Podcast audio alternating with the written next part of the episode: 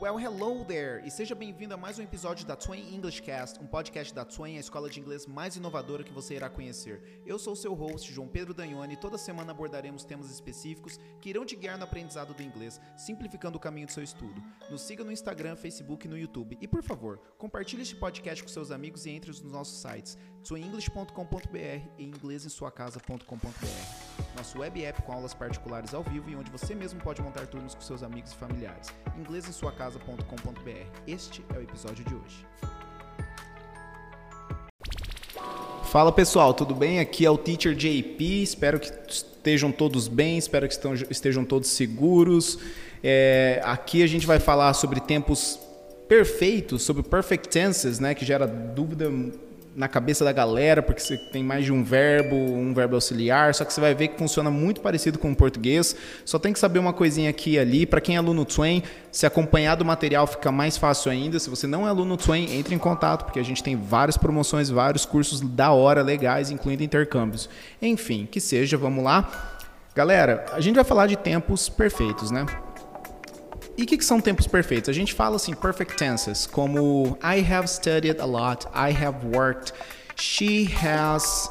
Uh, she has done all the reports, né? Ela tem feito todos os relatórios, né? Eu tenho estudado, eu tenho trabalhado, é, sei lá, eu tenho visto meu amigo. I have seen my friend.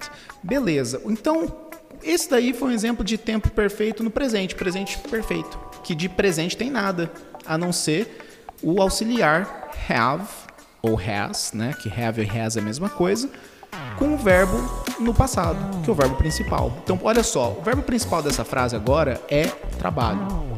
E eu vou falar que a minha amiga Jéssica tem trabalhado. Olha só, tem trabalhado. She has studied. She has studied a lot. Ah, então acho que você já pegou um pouco aí, né? Olha, é bem parecido com o português, ó. Ela tem, she has worked a lot. Ela tem trabalhado muito. E veja bem, worked, que é o passado de work, basicamente é um verbo regular, né? E se você coloca I worked, você fala eu trabalhei. I worked. Por que, que você não fala eu trabalhado? Parece uma, uma pergunta besta, mas não é. Ó, eu trabalhado demais. Por que, que você não fala isso? Pelo simples fato de que não é a conjugação apropriada. Então, e o que, que faz essa conjugação aparecer? O tem. Se você fala eu tenho trabalhado, você não fala eu tenho trabalhei, né? Beleza, eu tenho trabalhado. Isso acontece no português. No inglês, com verbos regulares, a grande maioria dos verbos regulares, não tem alteração. Então fica I have worked. I have worked. I have studied a lot. She has studied a lot. Só que daí tem um porém. Tem os verbos irregulares e tem alguns verbos, até regulares, mas é exceção, que tem algo chamado terceira coluna. É uma conjugação diferente. Então eu vou dar um exemplo de um verbo bem comum aqui. O verbo ver. See. I see, eu vejo. I saw, eu vi. I seen, não dá. É I have seen. Eu tenho visto. Então, ó, eu vi, eu vejo, eu vi, eu visto? Não, eu tenho visto. Percebe? E no inglês, alguns verbos estão na terceira coluna. Por quê? Porque ele tem um auxiliar antes dele. E o auxiliar é have, has. O passado dele had também, que é o passado perfeito, a gente já vai ver. E depois tem o, o, e também o verbo to be. O verbo to be ele pode também cair como um, um auxiliar para conjugar na terceira coluna. A terceira coluna, aluno Twain, pegue aquele, aquela lista de verbos irregulares que está junto com o e-book, tá? E você pode ver. É, tem vários, vários verbos que tem terceira coluna e tem vários verbos que não tem. Não tem terceira coluna. Né? O worked mesmo é um, é um deles. Né? I have worked. I had worked. E por aí vai. Perfeito. Então isso daí é presente perfeito. Agora vamos para o passado perfeito. We had listened to the TV. We had listened to the TV. Nós tínhamos escutado a TV. We had listened. Então, listened. E percebe, perceba a pronúncia, tá? Listened não é, não fala, é listened, listened, né? Está no passado regular. Então, olha só, we had. O auxiliar agora saiu de have ou has, lembrando que have e has é a mesma coisa. Has é para he, she, it, é uma conjugação particular para he, she, it. E o verbo principal, nesse caso é um verbo regular, e ficou na forma base. Mas e se fosse outro verbo, sei lá? E se fosse o passado de by?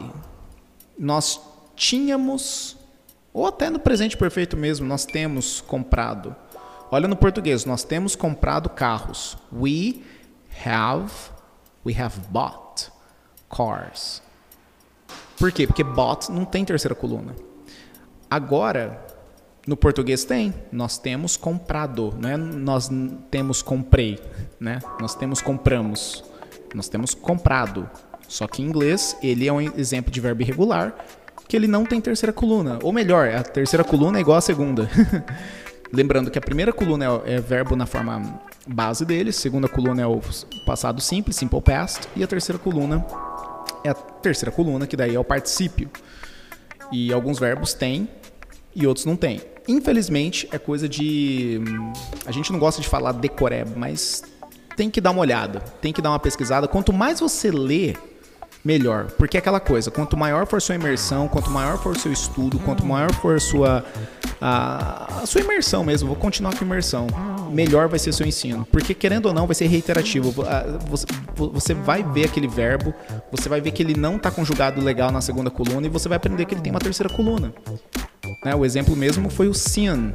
I see, só seen, com dois E e um N. Seen.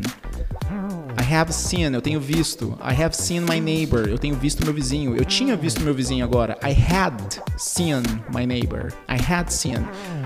Perceba que então o auxiliar ele é o have. E o have pode estar como has ou pode estar como had. Todo auxiliar predominante todo auxiliar predominante pode ser negado ou deslocado para fazer pergunta. Então, sabe quando você fica com dúvida assim, quando que eu uso o have para fazer uma pergunta? É no, na, na, no caso dos perfeitos. Porque, ó, have you worked today? Have you studied today? Olha só, usei o have antes do sujeito. Fiz uma pergunta. Aquela, aquela, sabe aquela deslocou e interrogou? Né? Bem parecido com o to be. Are you okay? Are you listening to me? O are vem antes. Então, a mesma coisa para o auxiliar predominante, que aqui o auxiliar predominante é o have. Então, ó, have you studied this week?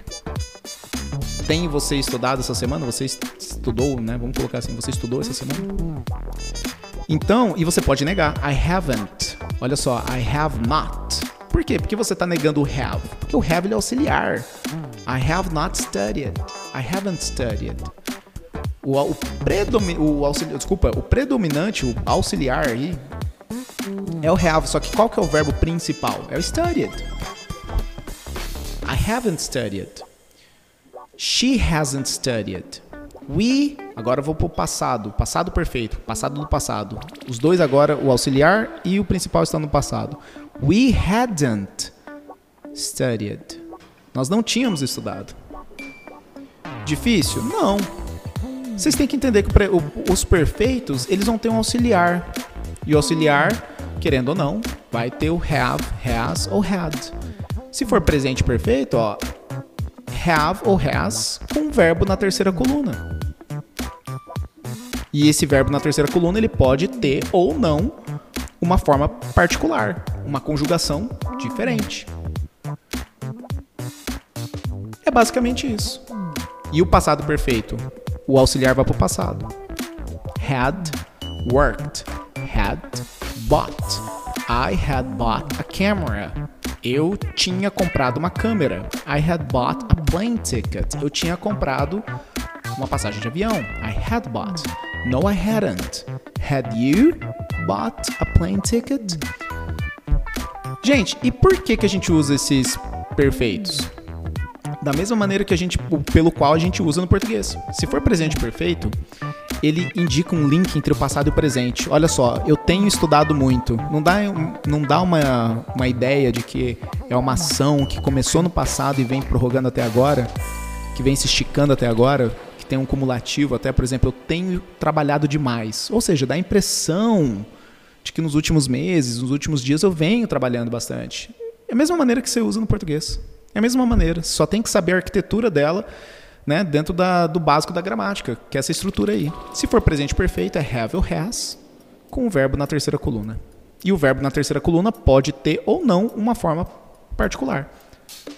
E, e, e o have e o has, ele pode ser negado? Pode, ele é, ele é auxiliar. E, e se for passado perfeito? Mesma coisa, mais fácil ainda, porque o passado perfeito, ó, I had talked to you. Eu tinha falado com você. I had talked with you. Eu tinha falado com você. Olha só, had talked. I hadn't. I had not. Had you talked with me? Had you? Passado perfeito. Esse é o passado perfeito. Então, isso é presente passado perfeito. Se você olhar o mapa mental, a gente tem alguns mapas mentais que fornecemos para os nossos alunos. Se você olhar aluno Twain, é, se você olhar os mapas mentais, nós temos também uma explicação paralela para o presente perfeito contínuo e o passado perfeito contínuo.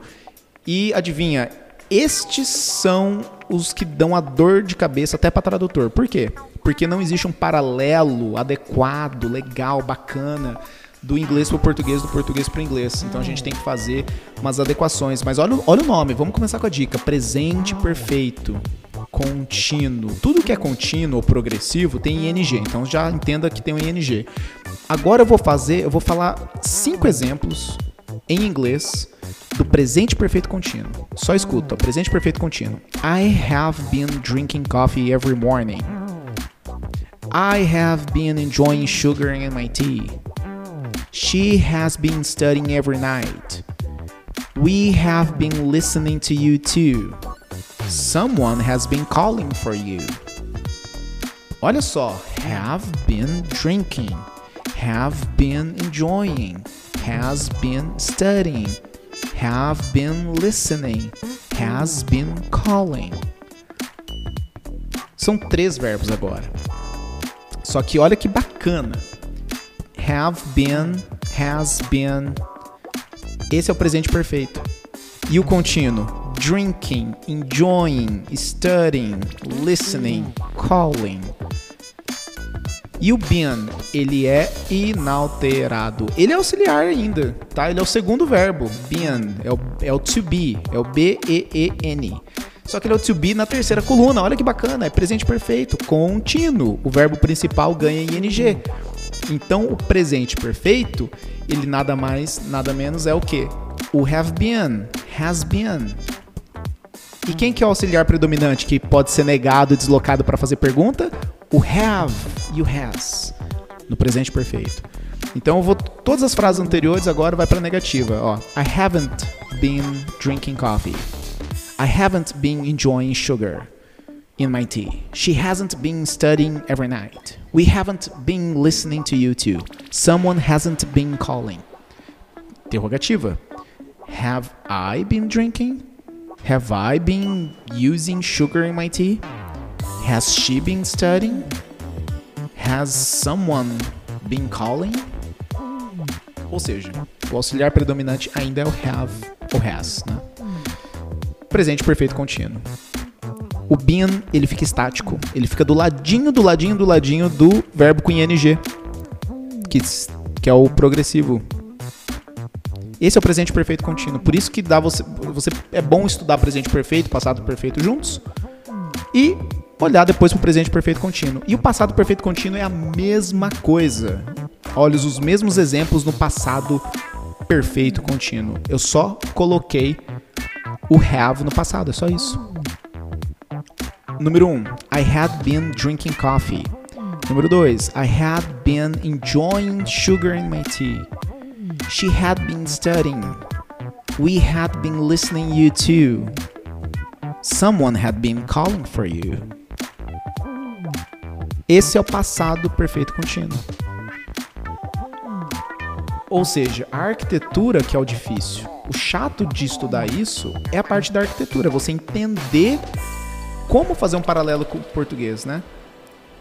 E esse presente perfeito contínuo e o passado perfeito contínuo, até mesmo os outros dois, o presente perfeito e o passado perfeito. Muitas vezes você vai traduzir para o português e não vai fazer sentido. Não vai fazer sentido. Às vezes compensa você simplificar. Muitas vezes você vai. Vamos pegar o exemplo aqui do presente perfeito contínuo. I have been drinking coffee every morning.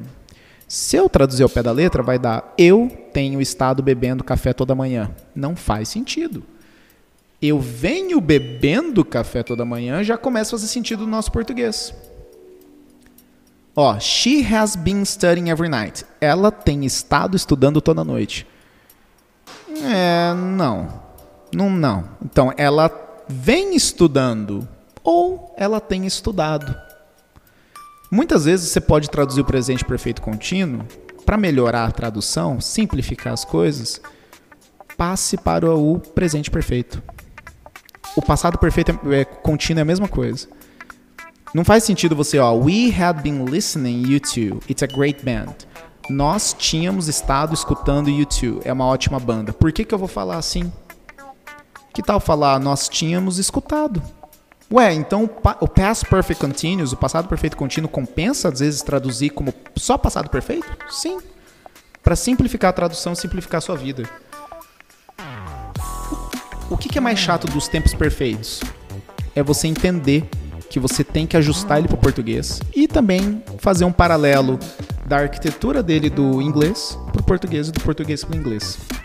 Tudo bem? Então, se você é aluno Twain, verifique os mental maps e tire sua dúvida conosco. Qualquer dúvida, entre no site da Twain, entre em contato conosco pelo WhatsApp, envie um e-mail e adoraremos te ajudar. Se você for aluno Twain, por favor, entre em contato com seu professor. Se você for não for aluno Twain, temos intercâmbios, temos outros cursos, temos várias coisas para te ajudar. Então, por favor, estamos esperando. Promoções em 2021 vindo por aí, incluindo cursos com intercâmbio já incluso. Então, vamos que vamos. Bons estudos e vamos aprender inglês.